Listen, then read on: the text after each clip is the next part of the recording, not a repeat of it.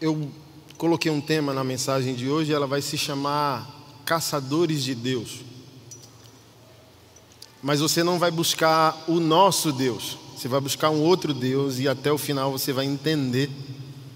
Eu postei um vídeo no meu, na minha rede social hoje, um vídeo curto, e eu pedi para o pessoal passar, só para a gente poder começar a nossa reflexão. شو اسمك عمو؟ في وين ابوك؟ وين؟ وين مات؟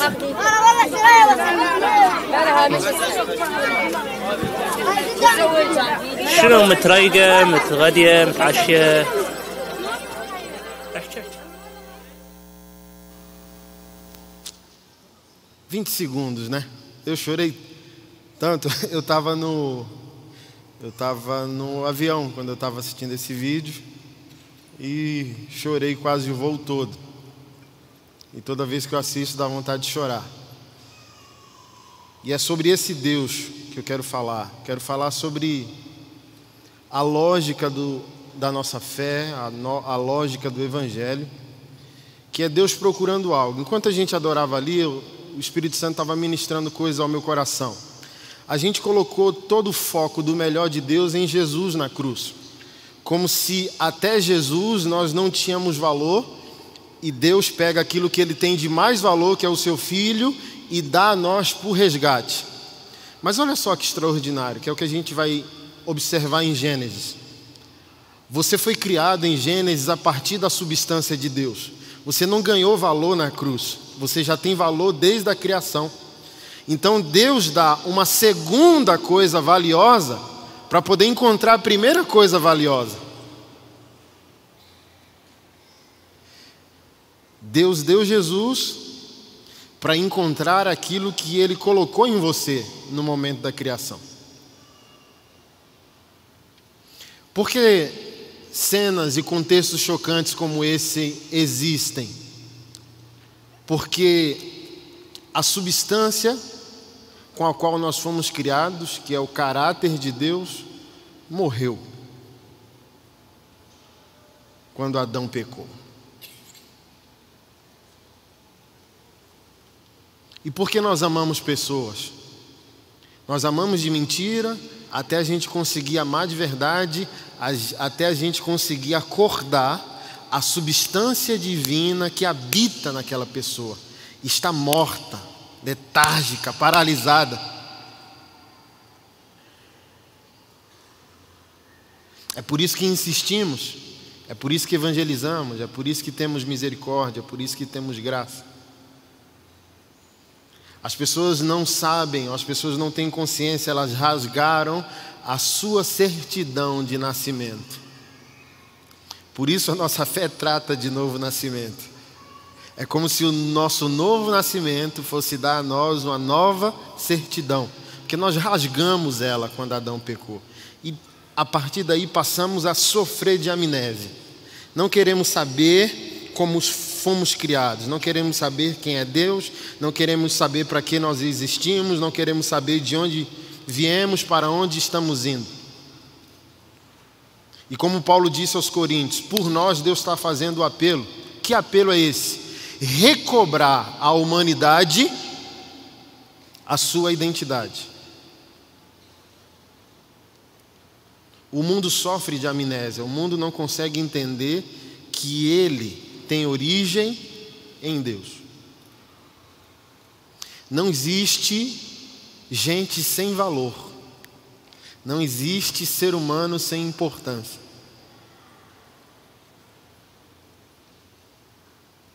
Somente quando Deus é devolvido a nós, que cenas como essa param de existir. Porque somente quando a substância divina morreu em nós, a gente é capaz de produzir as guerras que tiraram o pai dessa garota.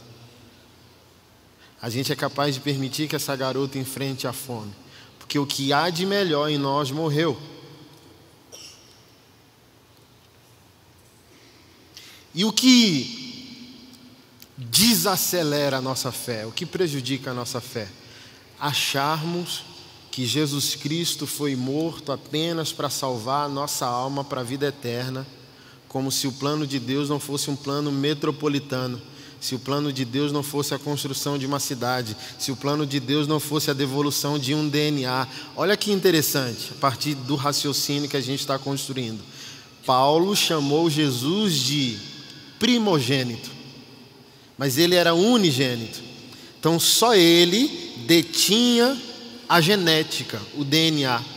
Mas a morte dele é para que Deus, o Pai, inaugure a devolução daquilo que nós somos. E o que nós éramos? Criados a partir da substância de Deus. Eu vou falar uma heresia do bem para você. Você foi criado como Deus é, em seus atributos transferíveis. Deus só não te deu em Gênesis soberania, onipotência, onisciência e onipresença. Mas tudo aquilo que Deus pôde transferir para você, Ele transferiu. Você, sem o pecado, seria um ser magnífico. São José dos Campos existiria se Adão não tivesse pecado. A diferença é que a gente seria um tipo de Wakanda, com alta tecnologia, trânsito aéreo, os carros voariam, não haveria guerra, fome, morte, pecado. Só choraríamos de alegria, por contemplar o belo, assim como Deus contemplou sua criação. Mas a igreja só se preocupou com a alma, se torna até impessoal a evangelização em algumas igrejas, porque as pessoas perderam o nome, a gente chama de alma. Deus ama as almas. Não, Deus sabe o nome de cada um dos seus filhos. Deus tem um interesse peculiar em cada um de nós. Eu não sei, boa parte de vocês é líderes, eu não sei se vocês já passaram por isso. Eu já enfrentei isso muitas vezes, de acabar o culto no domingo, ser desgastado da semana, do investimento do ministério, e já tem família, filho, esposa, você fala: Eu não aguento mais isso, estou cansado. Acabar, sair de uma pregação como essa e dizer: Eu não aguento mais, vou parar. O pessoal não responde, o pessoal não está vivendo o que é a palavra, desisto. Aí você vai dormir, segunda-feira pela manhã você acorda, aí você procura aquela frase que você falou no domingo à noite. Ela sumiu. Tipo assim, meu Deus, cadê a, a, a tristeza ou o rancor que eu estava tendo das pessoas? Porque enquanto você dormia, o seu DNA divino, apostólico, celestial, o seu o caráter do seu Deus que habita em você, renovou você. Como Paulo disse, o homem exterior se desgastando, mas o homem interior sendo renovado dia após dia. Então tem momentos que a gente diz: não faz sentido amar, não faz sentido insistir, não faz sentido tentar de novo. Mas eu não sei se você encara dessa maneira. Podem oferecer para nós um milhão de salário. Um dia a gente fez um retiro e quando eu fui olhar para minha esposa, ela estava chorando descontroladamente. E eu achei estranho, porque eu já vi ela chorar, descontroladamente não.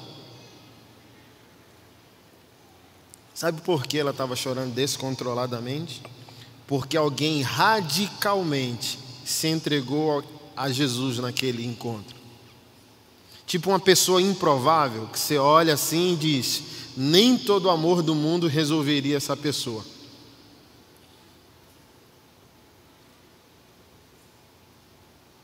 E naquela manhã, aquela pessoa teve uma experiência radical, profunda, estrutural. Você já viu isso?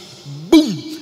Espírito Santo vir mexer, não é uma experiência, não é um arrepio, não é uma lágrima, é o Espírito Santo vir assim e abrir a pessoa por completo, pou, e entrar em toda estrutura existencial da pessoa.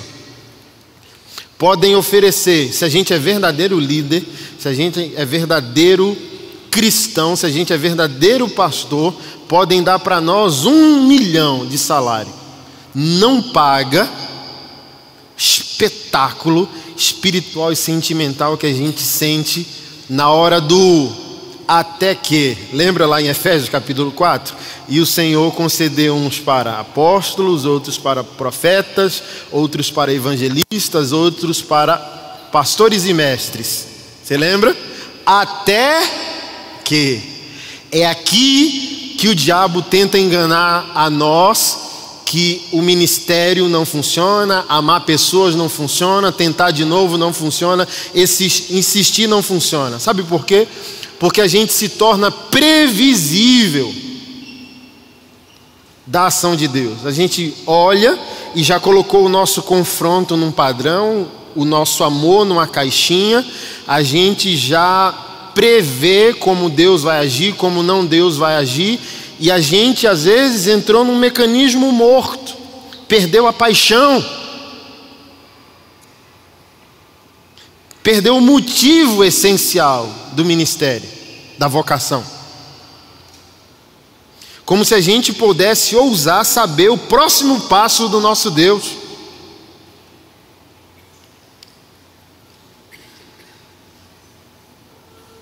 Porque quando a gente passa a não crer que o amor transforma, Deus vai ter que converter Saulo de Tarso sozinho.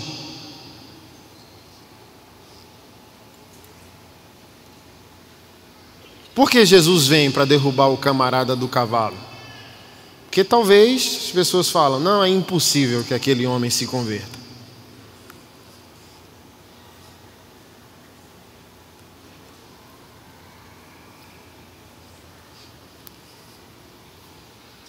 Aí Jesus diz: Ah, estou sozinho, vou descer lá para resolver. Mas, meus irmãos, a gente precisa ser surpreendido pela alegria de novo a alegria vocacional. O até que. Porque você se tornou previsível e quer tornar Deus previsível? Porque o até que de um é um dia, o até que de outro é uma semana mas o até que de outro pode ser um ano. O até que do Francisco pode demorar dez anos. Os dons, o ministério, as vocações em serviço, transforma um em um dia, transforma outro em uma semana, transforma outro em um mês, transforma outro em um ano, mas existem processos que podem demorar anos. A pergunta é: você vai ser testemunha? Eu quero ser. E não é fácil insistir. Não é fácil dar sustentabilidade ao amor, porque a gente tem uma mente meritocrática. E a partir dessa mente meritocrática, a gente predata o nosso amor. Vou te amar até que. E a gente assina uma, uma nota promissória. Ó, você tem um ano para se arrepender. Se não se arrepender, eu desisto de amar você. Uma pessoa, a gente tem um dia que a gente. Não, a gente chegou hoje em São Paulo. E ontem uma pessoa me procurou. Ano passado ela me denegriu nas redes sociais de que eu era falso profeta. Aí eu estava vindo para cá, quando eu vi, chegou a mensagem no Facebook. Que uma pessoa da família, um ente querido, estava morrendo, estava nas últimas, e a família queria que eu fosse no hospital para fazer a reconciliação, para a pessoa ir em paz. Quando um líder enche o coração de rancor e desiste do amor, ele tira da pessoa a possibilidade de arrependimento, porque as pessoas mudam. As pessoas voltam atrás. Então, por exemplo, alguém abandonou você, alguém feriu você, alguém traiu você no ministério. Se o coração se enche de mágoa, você tira dessa pessoa a oportunidade de voltar atrás. Porque a gente como seres humanos, é tentado a devolver na mesma moeda. E agora é a hora de eu dizer a ela: Uai, eu não sou um falso profeta? Por que está me procurando?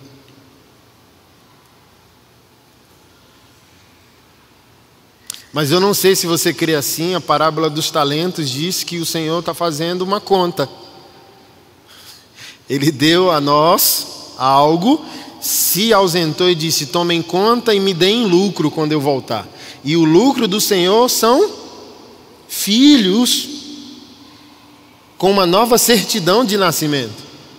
Então é ele quer voltar e dizer: Olha, eu prosperei você financeiramente, mas você não me deu lucro, seu dinheiro não foi apostólico. Você sabia que toda prosperidade de Deus é missionária?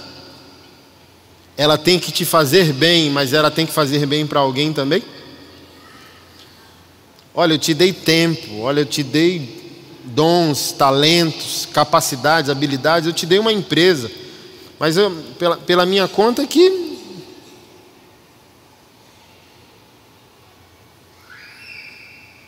Ah, mas a pessoa não honrou o amor. Não, é, ela vai prestar contas. É a mesma lógica que eu fico pensando às vezes. Eu não sei se por aqui é assim, mas Brasília, como a mente política e filosófica é muito aguçada, as pessoas desistem fácil, parece, da igreja. Que falam, ah, por exemplo, eu não dizimo porque a pastor isso é isso, igreja é isso e isso. Aí eu falei, você decide. Ou você vai prestar conta a Deus de ser dizimista ou administrador de dízimo. As duas coisas não dá. Você vai prestar conta se amou e não o que a pessoa fez com o seu amor. Você vai prestar conta se você dizimou, ofertou, investiu. Você vai prestar conta do que você fez. A outra pessoa presta conta sobre ela. Quanto mais, irmão, você amar alguém, mais essa pessoa se torna indesculpável no dia do Senhor. Por exemplo, o que Judas pode dizer? Não fui amado, ninguém me deu oportunidade. O Senhor creu nele tanto que, além de apóstolo, foi tesoureiro. Quanto mais você ama alguém, você tira desse alguém todas as justificativas que essa pessoa pode dar a Deus.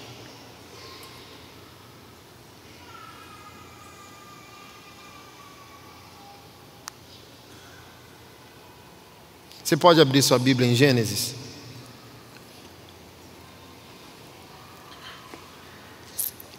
Capítulo 2,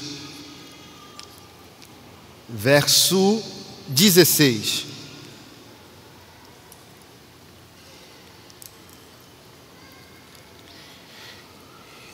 E o Senhor Deus ordenou ao homem: De toda árvore do jardim você pode comer livremente mas da árvore do conhecimento do bem e do mal você não deve comer, porque no dia em que dela comer você certamente morrerá. Certamente e morrerá no hebraico, que é a língua original do, do Antigo Testamento, são a mesma palavra. Então, o sentido hebraico é: se você comer, morrendo, morrerás. Então, não sei se você percebeu que quando Adão come, Adão não morre, da maneira que nós entendemos a morte. Então, Deus está falando de algo muito mais profundo do que a morte do corpo. E é algo interessante, por exemplo, em Gênesis capítulo 1, verso 26, Deus diz: Façamos o homem a nossa imagem, conforme a nossa semelhança, tenha ele domínio, governo, regência. Gênesis 2,7 está escrito: E Deus formou do pó da terra o homem. Em Gênesis 5, verso 1, está escrito que Deus formou o homem e mulher, macho e fêmea, e o chamou homem. Está escrito lá: Deus criou a espécie humana, homem, H minúsculo, mulher, M minúsculo, e o chamou homem. Em algumas, versão, algumas versões, Adão. E se na sua versão está homem, esse homem está com H maiúsculo. Olha o que é interessante para a gente construir o nosso raciocínio. Gênesis 1, 26. Você foi criado da substância de Deus, você foi criado como Deus é.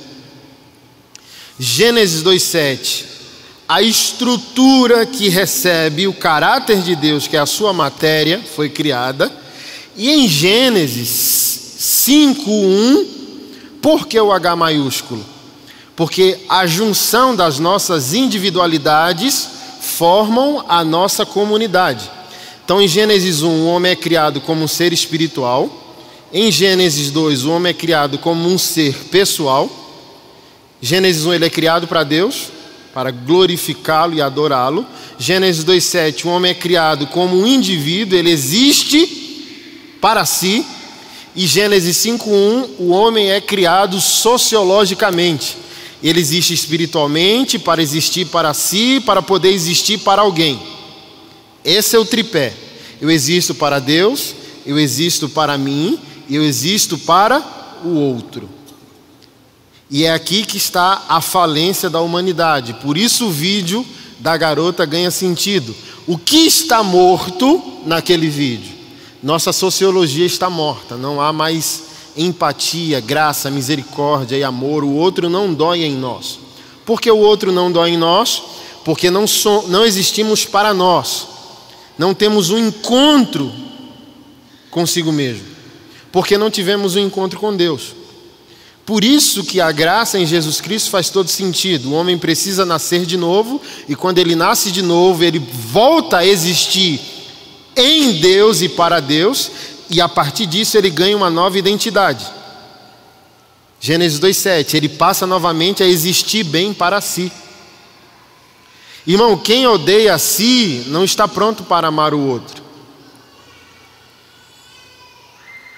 E eu só posso amar a mim, por isso que os mandamentos da lei eram amar a Deus, porque quando eu amo a Deus eu sou refeito em minha identidade, e quando eu sou refeito em minha identidade, eu também passo a ter um caso de amor comigo mesmo.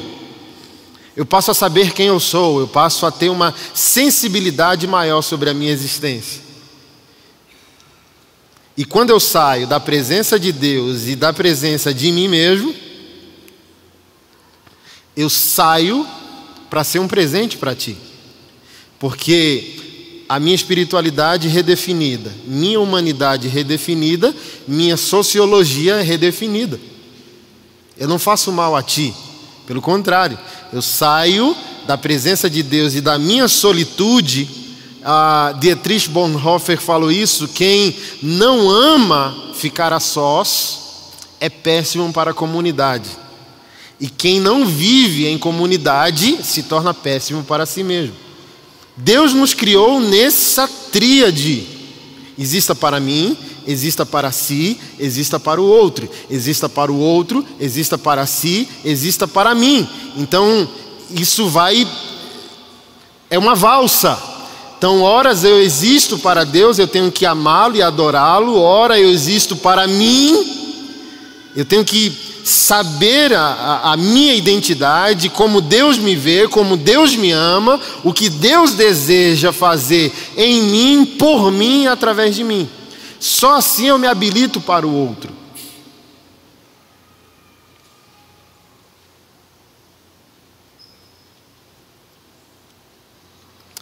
Irmão, até o diabo, ele nos movimenta socialmente em direção ao pobre ou ao sofredor, desde que ele apague da memória social que Deus é o redentor. Então as pessoas querem resolver a sociologia, sem resolver a espiritualidade e a individualidade.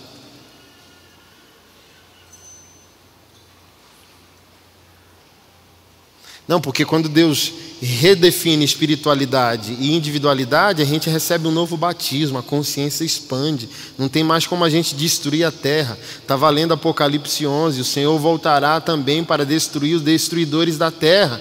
Então, alguém que é batizado em Deus e em si mesmo, por mais que se desgaste, que canse, ele passa a enxergar o outro como Deus enxerga. Ele passa a agir no mundo como Deus age. Ele passa a enxergar no mundo o que Deus enxerga. É por isso que a gente se emociona, por isso que muitos de vocês se emocionaram, porque Deus está novamente em vocês. Alguém caçou Deus em você e cooperou com Deus para o seu novo nascimento. E é isso que a gente tem que fazer como pregadores da Boa Nova: caçar Deus nos lugares mais inusitados, nos lugares mais improváveis.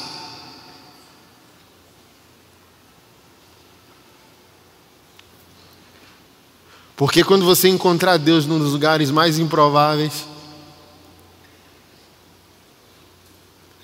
mês passado eu fui visitar um antigo discípulo. Meu Deus, que situação! Caminhou com a gente, fez parte da nossa família de fé, se afastou dos caminhos do Senhor, e assim, ó, num lapso. Ei, aquele rapaz foi seu discípulo. Sim. Ligue para ele, ele levou seis tiros ali, Ceilândia, que é uma cidade satélite de Brasília. Eu falei, meu Deus. Aí eu fui visitar, não foram seis, foram 14 tiros. E sobreviveu. Aí eu já falei para minha esposa, eu vou chegar já chegando na, na sala do hospital. Eu disse: Ei, Deus te ama muito. Deus é, além de ser teu pai, Deus é teu amigo. Tem gente que leva topada e morre. Ei, acorda o gigante que está adormecido. Você tem um dom, você tem um chamado, você é um ser magnífico, extraordinário. Por isso que sua vida foi poupada. Não despreze, não seja nulo, não seja indiferente. Não pense sobre si menos do que Deus pensa ao teu respeito.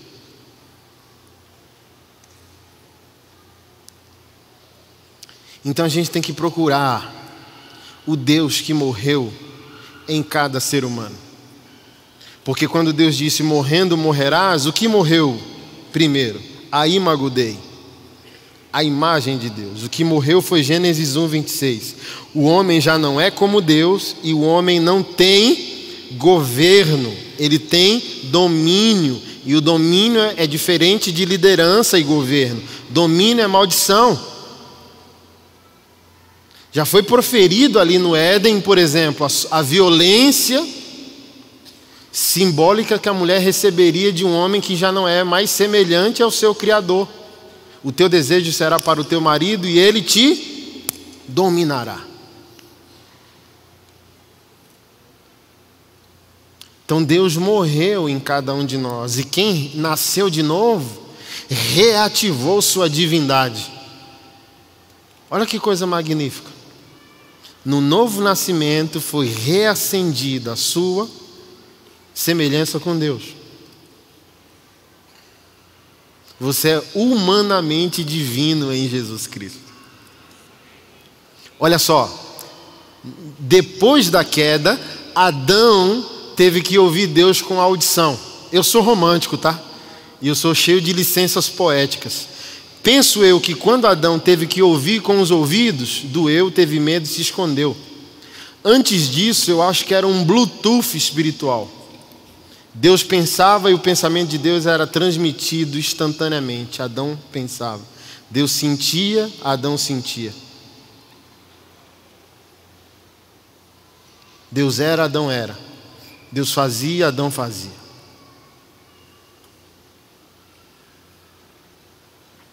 E a pergunta que eu faço a você, como líder, nessa manhã, é: quantos troféus improváveis você está acumulando para o dia glorioso do Senhor. Ei, Jesus, eu te amo. Como você pode chegar diante dele sem presentes?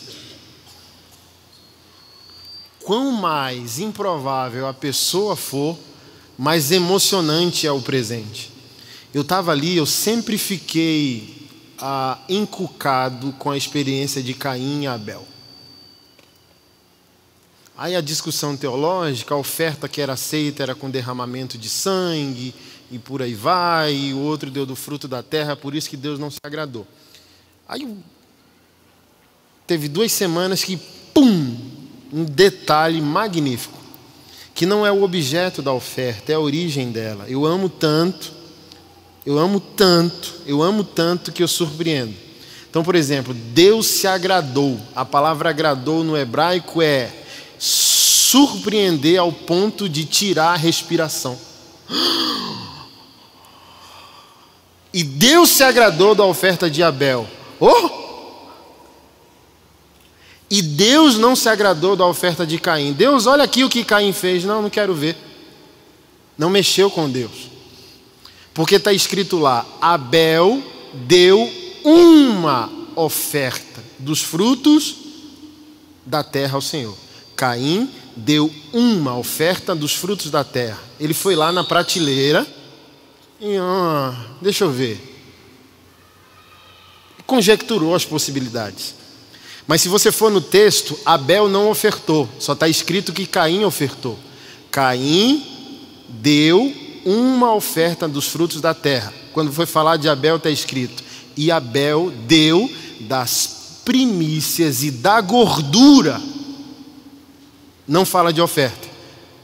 Aí quando você vai para a palavra primícia, sabe o que significa ela na, no, no escrito original? O direito de um filho primogênito. Abel pegou o que ele daria a um próprio filho e disse: Eu te amo, meu Deus.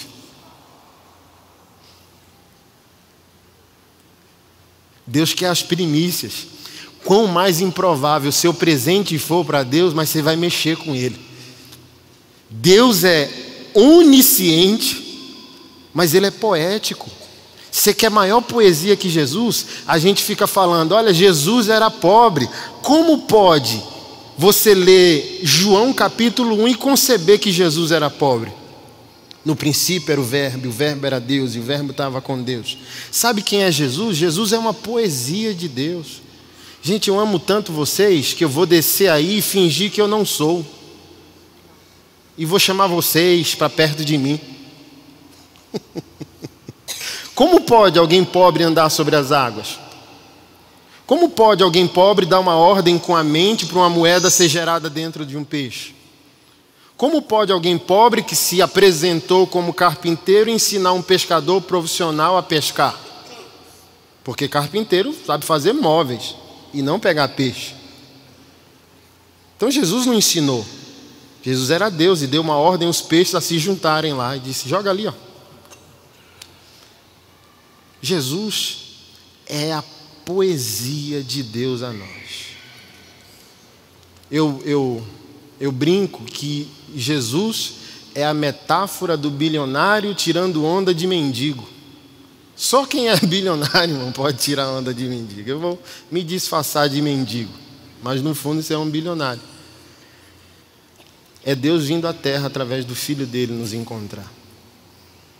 E eu não sei você, mas eu sou muito grato. Eu não sei você, mas a cada cafezinho preto que eu tomo de manhã, a lágrima desce dizendo: Eu queria que fosse hoje.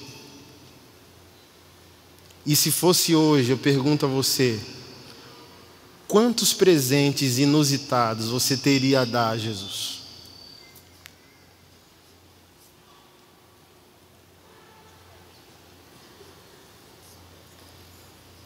Quantos? Jesus, eu te amo.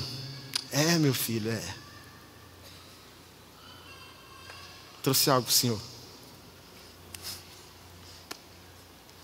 Porque quem a gente salva por formatação é muito bom. Imagina, eu sou todo assim, colorido, tatuado. Então salvar o tatuado para mim é fácil, sim ou não? Sim ou não, gente? Sim. Salvar o policial não. Então só vou provar que eu amar, se eu amo Jesus, se eu vou me esforçar para levar a presença de Jesus, gente que naturalmente eu não salvaria.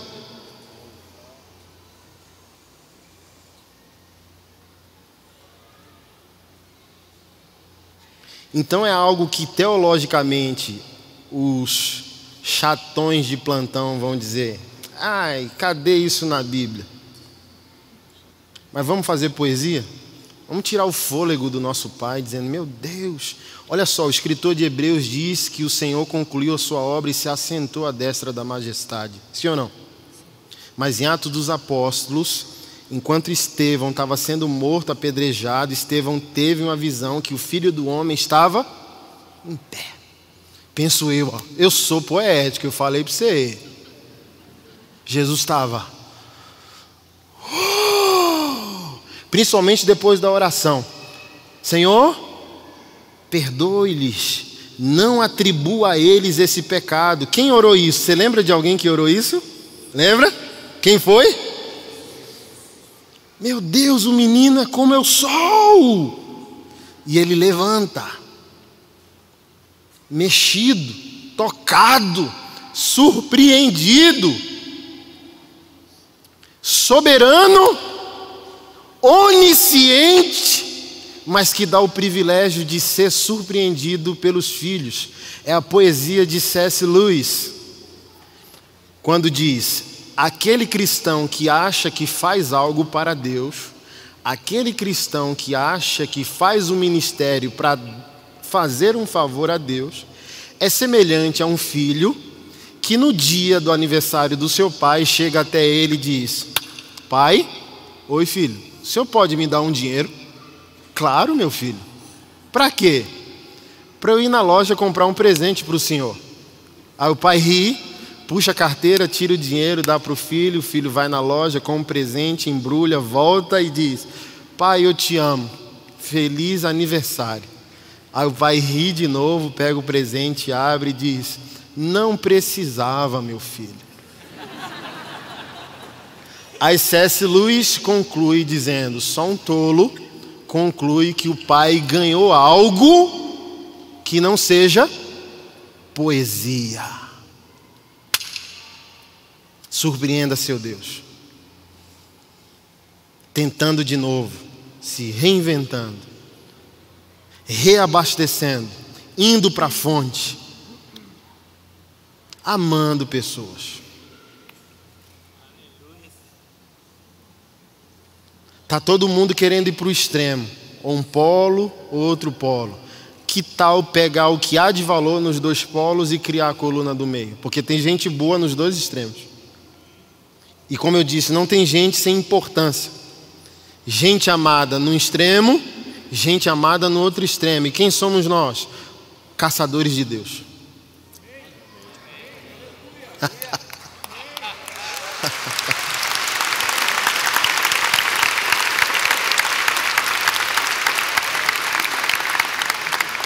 Olha, aquele cara é conservador. Não, não, tem algo bom. Ele está querendo defender marcos históricos, ele está querendo de, defender a família. Olha por outra perspectiva, ele quer defender coisas que são importantes. Não, aquele ali é meio liberal, é meio progressista. Não, você não percebeu, ele está lutando pela justiça. E a luta pela justiça também é evangelho. Olha por essa perspectiva. E você é o cara que vai costurando a coxa de retalho, sempre vendo Deus sempre concebendo uma nova ótica, uma nova perspectiva.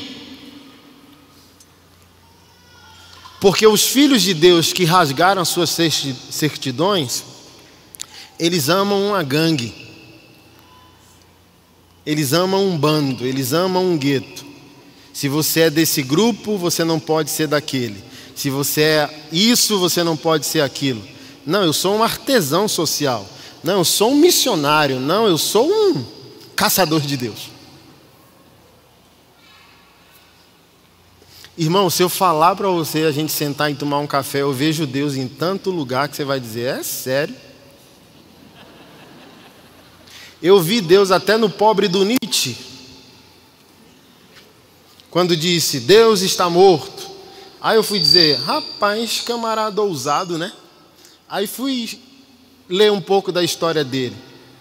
Família cristã, extremamente ortodoxa e radical, avô, pastor, pai, pastor, e sem dúvida teve uma péssima experiência com Deus, porque a reflexão dele sobre a morte de Deus, ele não consegue conceber isso porque ele não, não é cósmico. Ele não é transcendente, ele não é um ser espiritual, ele nunca viu Deus e nunca verá se não se arrependeu ali nos seus momentos de loucura e devaneio quando morreu aos 54 anos de idade. Mas a parte B da reflexão faz com que eu tenha um olhar de pureza para saber como ele construiu a blasfêmia que ele proferiu. A parte B da reflexão dele é: o corpo de Deus ainda não foi sepultado. Deus está morto, seu corpo permanece insepulto. Eu falei, está aqui, ó. A dor desse indivíduo é social. Não é nada com Deus. Ele está dizendo que se Deus vive, Deus é morto no povo de Deus, que é o corpo de Cristo, que é a igreja.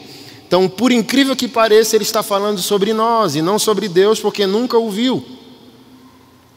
Então, olha aqui, esforço básico para dizer: vamos tentar não se assusta, não. Não é tão apavorante assim. É possível. Vamos insistir. Vamos chegar perto. Vamos contextualizar. Vamos tentar de novo. Vamos amar de novo. Vamos insistir de novo. Até que.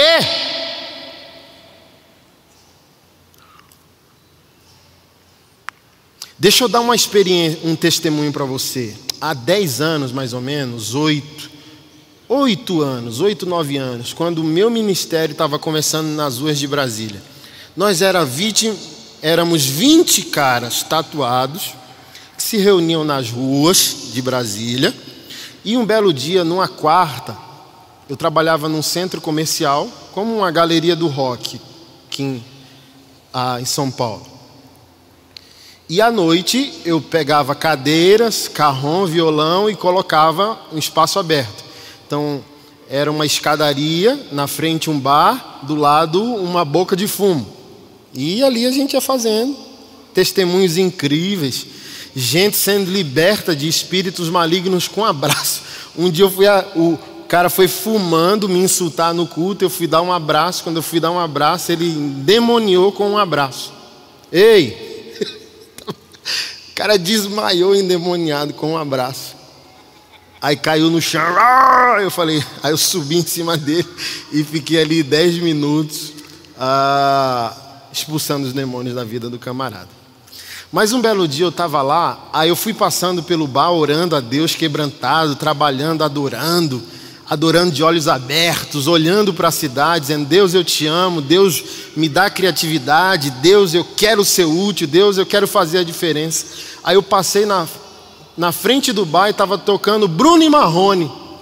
E eu comecei a chorar. Aí eu falei, meu Deus, não é possível que eu estou tão santificado assim que até Bruno e Marrone serve.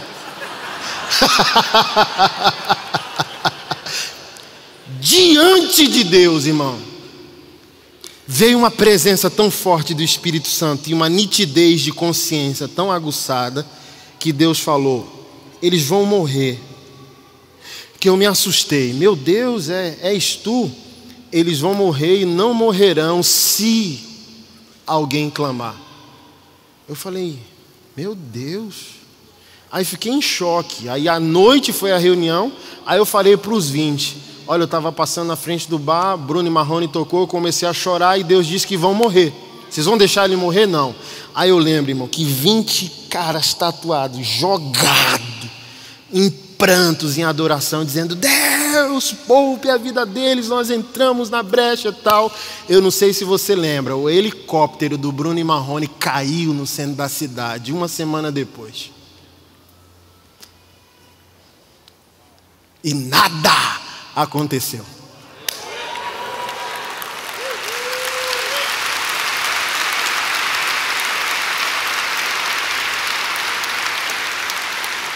Mas você pode dizer: eu sou tatuado demais para poder orar pelo Bruno e Marrone. O que é que eu tenho a ver com isso? Não é a minha tribo, não é o meu, não é a minha gangue, não é o meu grupo, não é a minha preferência política, não é a minha preferência é, teológica, não é a minha preferência é, filosófica. Não tem nada a ver.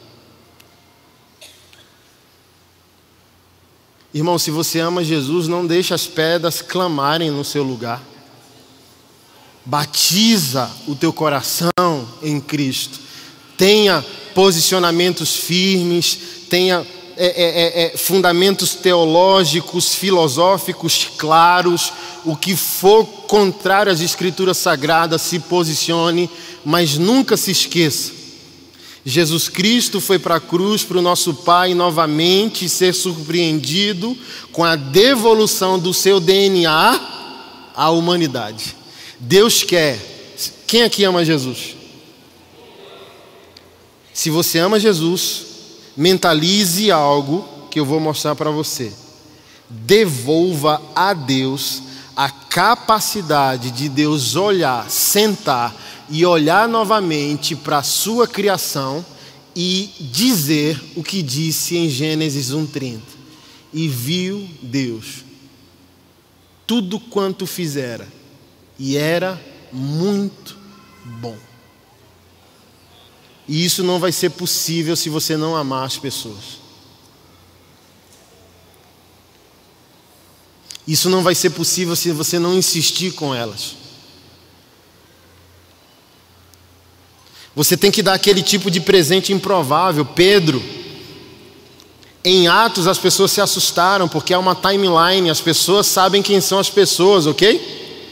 Então lá em 2019, Pedro estava numa timeline lá e ei, esse cara não é o mesmo cara da timeline lá de 2008?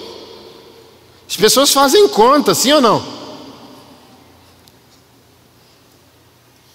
Mas eu pergunto para você: o que, que aconteceu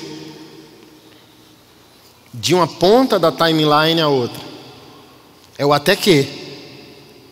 Olha só, Paulo era muito aguerrido, todas as suas analogias teológicas e espirituais foram de guerra, lembra?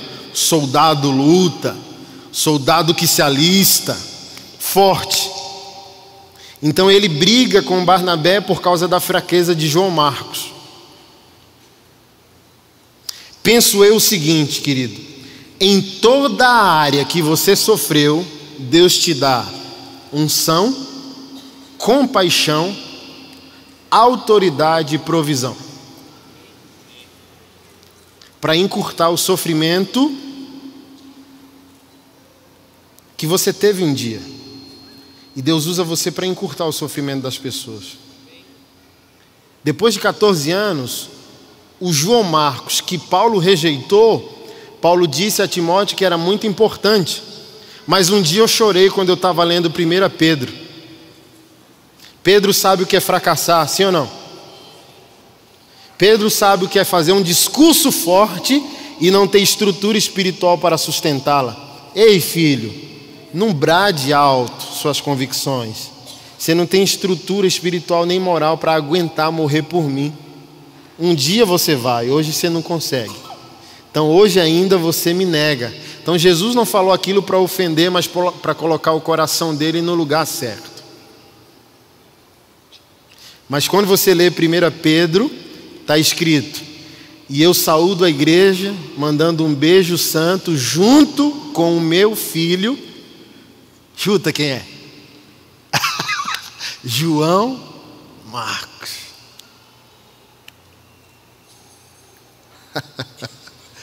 Paulo falou: moleque demais para caminhar comigo. E Pedro falou: Uh, fracassou, foi?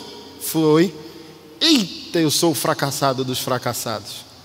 Eu neguei ele três vezes e ele me ordenou três dias depois que eu cometi o maior pecado da minha vida. Vem cá. Oh, irmão. Eu sei que é difícil. Eu não sou o santão nesse assunto. Todo mundo é mexido em suas estruturas psíquicas e emocionais na hora do, da ruptura, na hora que não vai, na hora que as opiniões colidem, na hora que as pessoas não merecem ser amadas. Adão quer acordar. Porque tem momentos que velha e nova natureza coabitam, sim ou não? Martinho Lutero disse: Eu achei que o velho Adão tinha morrido nas águas do batismo, mas eu descobri que um miserável sabe nadar. a gente acha que foi batizado pelo Espírito Santo e a gente não vai ser confrontado em nosso amor. Vai ser uma poesia constante, não. Vai ter horas que as pessoas não merecem ser amadas. Sim ou não?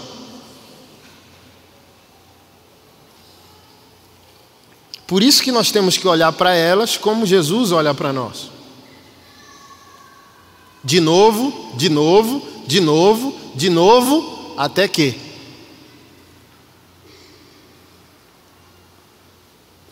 Eu amo os livros, irmão. São os meus melhores amigos. E para toda história de sucesso existe um processo.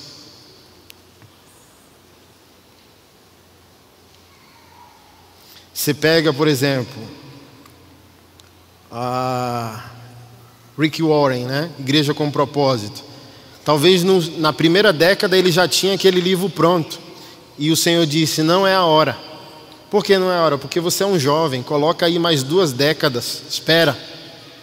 E acho que só depois de duas décadas de experiência ministerial o Senhor disse: É a hora, libera o livro.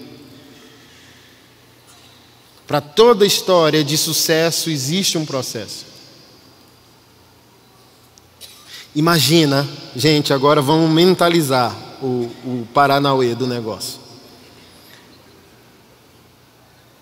A pessoa espetacular, que teve um ministério espetacular, você fala, uau, que pessoa magnífica. Mas pensa agora na pessoa que foi usada por Deus para converter aquela pessoa. Eita! Porque você só vê a plataforma, mas você não vê o que está abaixo dessa plataforma. Meu Deus, que homem ungido! Por isso que eu gosto de honrar as pessoas, por isso que eu gosto de honrar os pais na fé, porque ninguém chegou aqui de graça, está todo mundo sobre ombros de gigantes.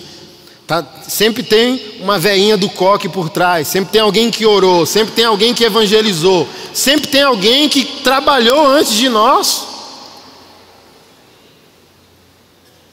Mas a gente fica sabido demais, moderno demais e vai perdendo o espírito do Evangelho. Nos tornamos profissionais no próximo passo de Deus. Não, já vi isso, essa pessoa. É a nossa conversa constante, eu e minha esposa. Sempre pergunto para ela: Ei, então aquela pessoa. Não, faz de novo.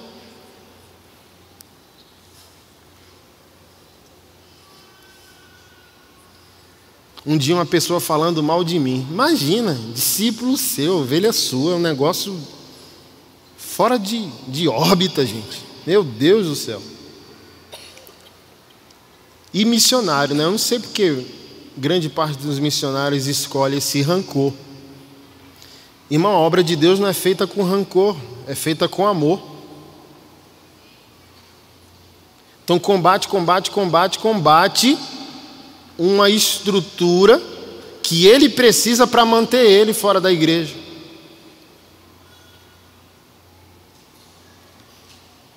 Por exemplo, a pessoa estava questionando prosperidade. Mas eu falei, como que você pode questionar prosperidade se você só é mantido por alguém que Jesus prosperou? Não faz sentido. Olha, prosperidade não é de Deus. Aí você faz o relatório e manda para alguém que Deus prosperou poder manter você no campo missionário. Aí eu fiquei tão chateado, e a, a, nossa igreja mantinha esse missionário. Quando a gente foi olhar a rede social dele, ele falando mal da nossa igreja. Falei, meu Deus. Aí veio Adão querendo nadar. Aí o Espírito Santo disse: Amontoe brasas vivas agora faça agora a, o depósito e mande para ele dizendo: Eu acabei de ver, querido irmão, sua postagem no Facebook. Mas a obra de Deus não é feita com rancor. Nossa igreja é feita por homens, homens maduros, sérios, que amam a Cristo e amam o próximo. Deus te abençoe. E a igreja acabou de fazer uma oferta missionária na sua conta. Meu irmão, O camarada ficou perdido, porque não sabe quem atropelou ele.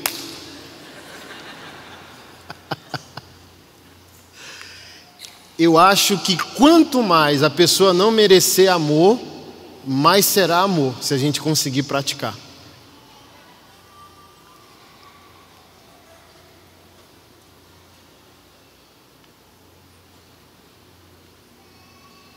Aí esse missionário diz hoje: Olha, eu continuo com o mesmo entendimento, mas o pouco que eu aprendi a amar a igreja, eu aprendi com uma igreja que me amou. Então a gente não perde nada.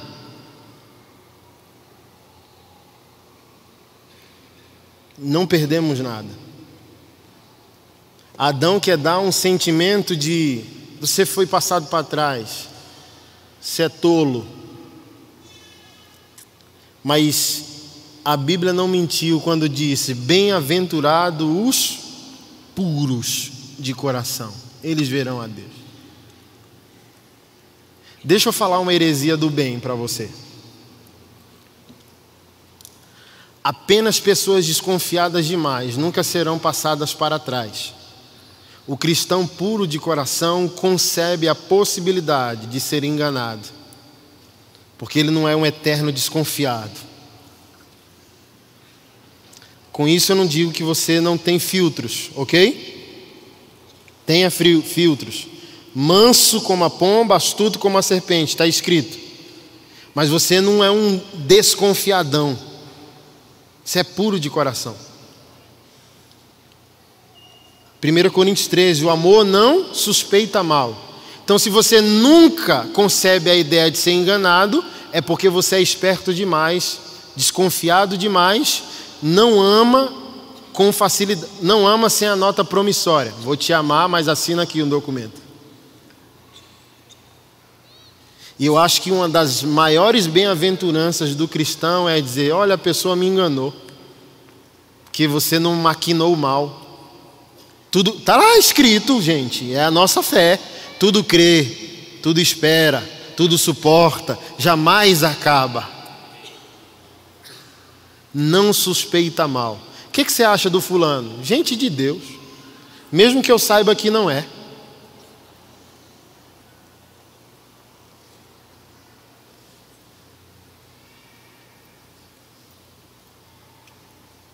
Sabe qual é a nossa dificuldade? Não, tem que dizer a verdade. Olha a pessoa lá, ok. Mas a verdade tem que ser dita num ambiente de segurança. A Bíblia diz que a verdade é dita em amor. Não sei se você já percebeu, mas está escrito: Pedro afundou, ok? Mas está escrito: ó, depois de estender a mão, disse: Homem de pequena fé, por que duvidaste? Mas sem o amor a gente fala: Eu não falei, não falei. E a pessoa morrendo afogada. Não, estenda a mão primeiro. Jesus confrontou, sim ou não? Mas era bom apanhar de Jesus. Olha, pastor Carlito, por isso que eu falo do temor. Uma conversa estica, sim ou não? Quem já teve um momento de café? Você senta com tanta. Você fala, meu Deus, uma palavra, um minuto. Você está apanhando e rindo. cê, cê, cê, ele nem sabe, mas você já recalculou a rota. Você pegou o Waze e disse que estava indo para a direita. Eu nem falo assim, pastor, que o, o respeito que você tem, se você for falar, pastor, eu estava numa furada lá e aquela nossa conversa.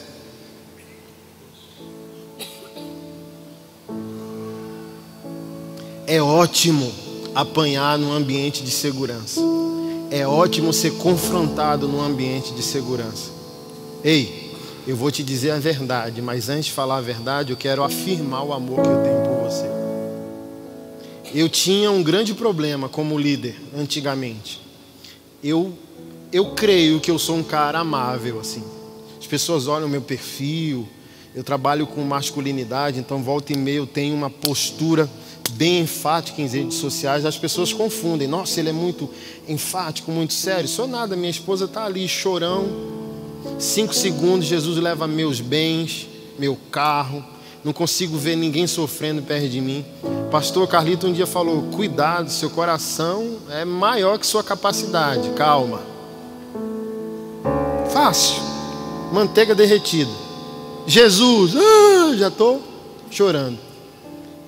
E eu, por amar demais, negava o confronto. E é aqui que eu quero encerrar você. Seu perfil é de confronto, dose com amor.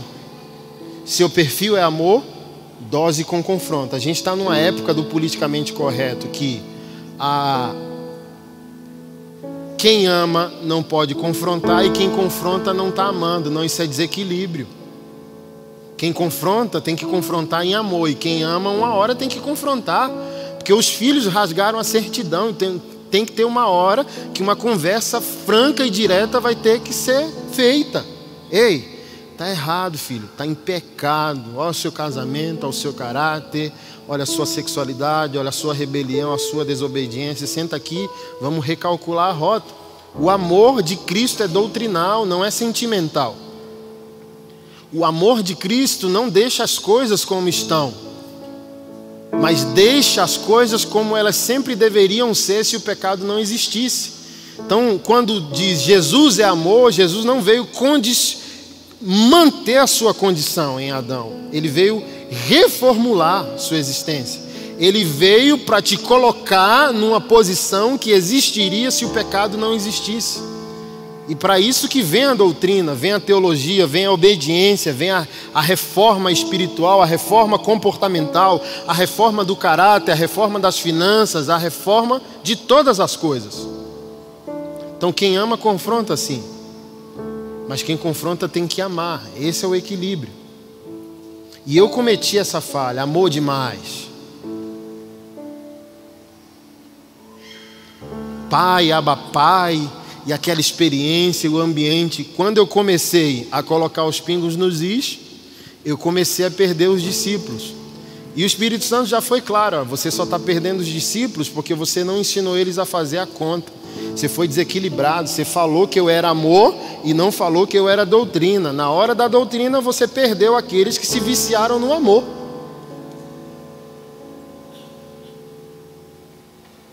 Que diz: "Não, eu não quero mudança, eu só quero o ambiente. Eu só quero o profético, eu só quero a experiência."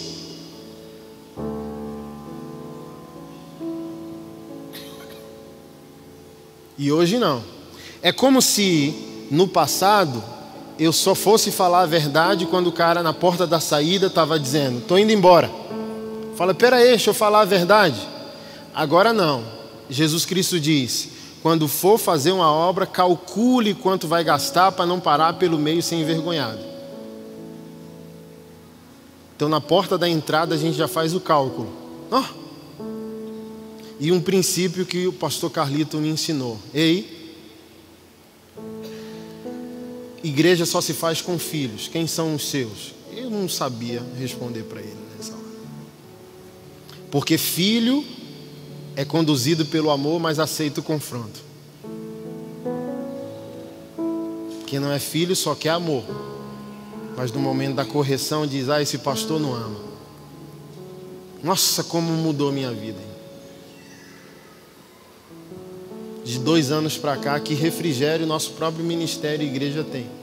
Por causa do equilíbrio. Somos caçadores de Deus, mas somos com honestidade. Ora a gente tem que amar, ora a gente tem que confrontar, e a gente tem que ser fervoroso em espírito para saber o momento. Não é porque eu vi a circunstância que merece confronto que eu tenho que fazer de cara. Tem pessoas que merecem confronto e estão sendo amadas. E tem pessoas que precisam estar sendo amadas e estão sendo confrontadas. Aí a gente faz mal aos dois públicos. Então a gente tem que depender do Espírito em nossa liderança e ministério. Senhor, qual é a hora de amar? Senhor, qual é a hora de confrontar, de chamar a responsabilidade? Partir desse entendimento, a nossa igreja não perdeu mais ninguém. Meu irmão, nossa igreja parecia um shopping. Nossa, meu Deus, quantas pessoas. Aí no outro dia não estavam mais lá. Por causa do desequilíbrio de definir confronto e amor. E agora a dosagem certa, a, a música certa. Estendi a mão, me comprometi, gerei um ambiente de segurança e disse: apaga a luz que filhinho vai apanhar agora de papai, tá bom? Ó, seu casamento, tal, tal, tal, tal, tal. Igual ajudei um irmão a dar esse testemunho para encerrar. Ele um ano sem conseguir pagar água e luz da casa dele. Eu resistindo, dizendo, meu Deus, é muito dinheiro. Que, é que eu tenho a ver com isso? Adão, nada na hora, assim, ó. Vou ajudar o irmão. Aí ajudei o irmão. Mas o, na hora o Espírito Santo diz, mas confronte. Por quê? Chegou a essa situação. Então cheguei para ele dizendo: Olha, te ajudei, mas não é uma oferta. Eu sou o sacerdote da sua casa? Não. Eu sou o marido da sua esposa? Não. Eu sou o pai dos seus filhos? Não. Então não faça sua família admirar um homem que não é você. Então você vai fazer o seguinte: você pode me pagar um centavo por mês, até você morrer, mas você vai ter que me pagar. Pra você provar para você que você é homem, para você provar para sua família que você é o sacerdote do seu lar e não o seu pastor. Bate aqui. Aí, beleza. Pronto. Confrontei, ok? Doutrinei, fundamentei num ambiente de segurança. Mas eu poderia vir, você não vale nada, moleque, olha só, seu filho recém-nascido.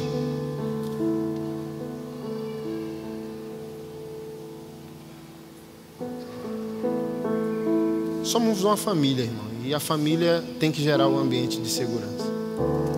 Dever de casa, e começa por mim, tá? Fazer a lista, se você é líder, líder de célula, coordenador de célula, pastor, seja o que for. Irmão, fazer a listinha das pessoas que você sabe que tem que procurar porque a sua abordagem foi desequilibrada.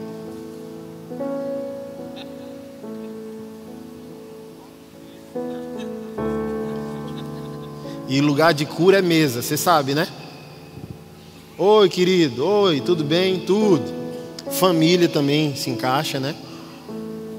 Podemos tomar um café, um, almoço e começar de novo, se apresentar de novo. Olha, não foi bom ali a nossa experiência, vamos lá? Porque olha só, eu tenho que fazer, sabe por quê? Porque eu traí o meu público na fala deles. Eu só era evangelista de tribos urbanas só gente maluca da rua. Aí o Senhor desenvolveu, o Senhor cumpriu uma promessa que fez a mim no passado. E hoje sou pastor de todo mundo. E por ser pastor de todo mundo, quem ama um gueto, uma gangue, não gosta. Não, mas você era pastor dos tatuados. Agora tem policial, político, rico, milionário, empresário. Você é nosso.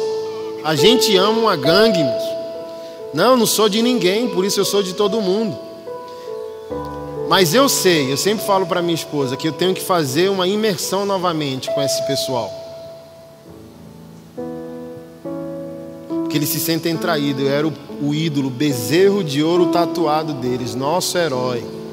E agora o nosso herói é pastor de senhoras, pastor de velhinhas na cabeça dele pastor de playboy. Mas ele era meu, estava comigo na rua, evangelizando mendigo, homossexual. Devolva ele a nós.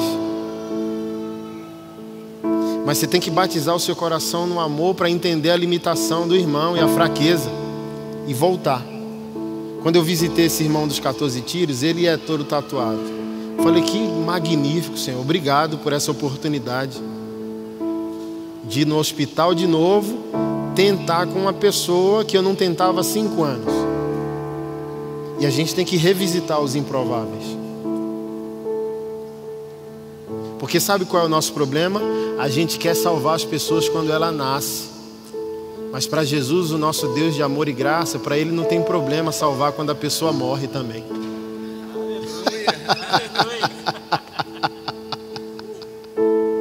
É boa nova, não é uma má notícia, é uma boa notícia. Vamos revisitar algumas pessoas? Você já fez a continha aí na sua cabeça, você sabe quem é. Ah, não tem jeito, tem. Tem jeito. Tem jeito demais.